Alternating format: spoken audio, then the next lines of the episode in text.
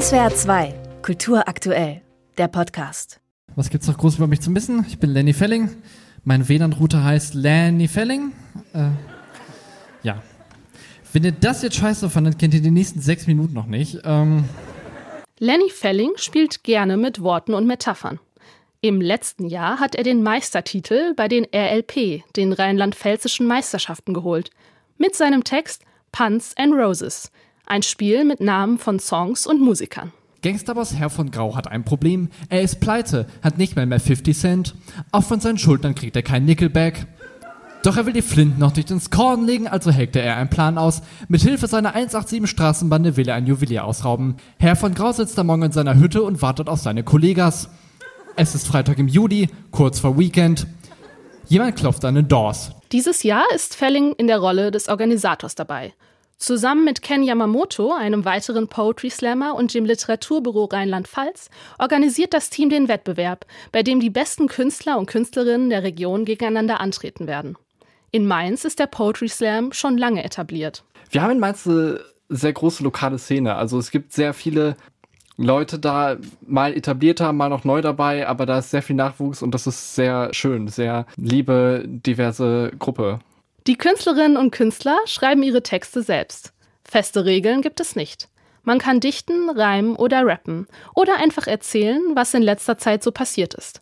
Dadurch ergibt sich eine große Bandbreite an Themen und Stilen. Es gibt nicht den einen Schwerpunkt, das finde ich aber auch schön, wenn sich jetzt alle auf ein Thema einschießen, wird es auch schnell langweilig.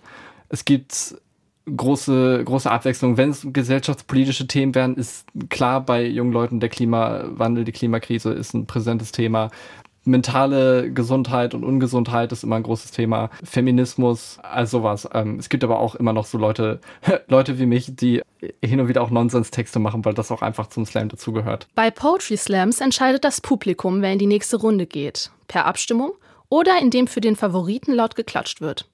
Die RLP-Meisterschaft fördert gezielt Slammerinnen und Slammer aus der Region. Für manche war das der Beginn ihrer Karriere, zum Beispiel für Indiana Jones von der Rockband Lumpenpack. Auch Ken Yamamoto, der den Wettbewerb mitgestaltet, stand selbst einmal auf den Mainzer Bühnen. Mittlerweile lebt er hauptberuflich vom Poetry Slam. So gibt er Workshops im kreativen Schreiben und liest regelmäßig auf einer Berliner Lesebühne. Aber auch neue Stimmen gibt es zu entdecken. Wie zum Beispiel die Mainzer Slammerin Jasmin Abbas, die sich nicht scheut, die Zuschauer auch mit unbequemen Themen zu konfrontieren. Ich bin konstant beschäftigt mit meiner eigenen Identität und frage mich, ob es überhaupt sowas wie eine feste Identität gibt.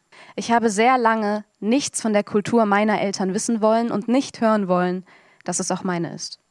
Ich habe das von mir gestoßen, vor mir hergeschoben, weggeschlossen, verleugnet und versteckt. Ich habe ernsthaft überlegt, mit 16 meinen ersten Partner zu heiraten, um seinen Nachnamen haben zu können. Da war nichts mit Romantik, nur viel mit Zwiespalt und Wolf klang so viel weniger nach Feindbild als Abbas Mohammed. Sich auf die Bühne stellen und loslassen, was einen festhält. Das kann helfen, mit den eigenen Unsicherheiten und Krisen umzugehen. Und das gerade in einem Alter, in dem man ständig auf der Suche ist nach der eigenen Identität. Auch Lenny Felling sieht das so. Also ich war mit 20 wesentlich unselbstbewusster, als ich es jetzt mit 27 bin. Und ich glaube, dass da vieles auf der Bühne stehen und viel Applaus bekommen und gutes Feedback bekommen, da auch zu beigetragen hat. SWR 2 Kultur aktuell. Überall, wo es Podcasts gibt.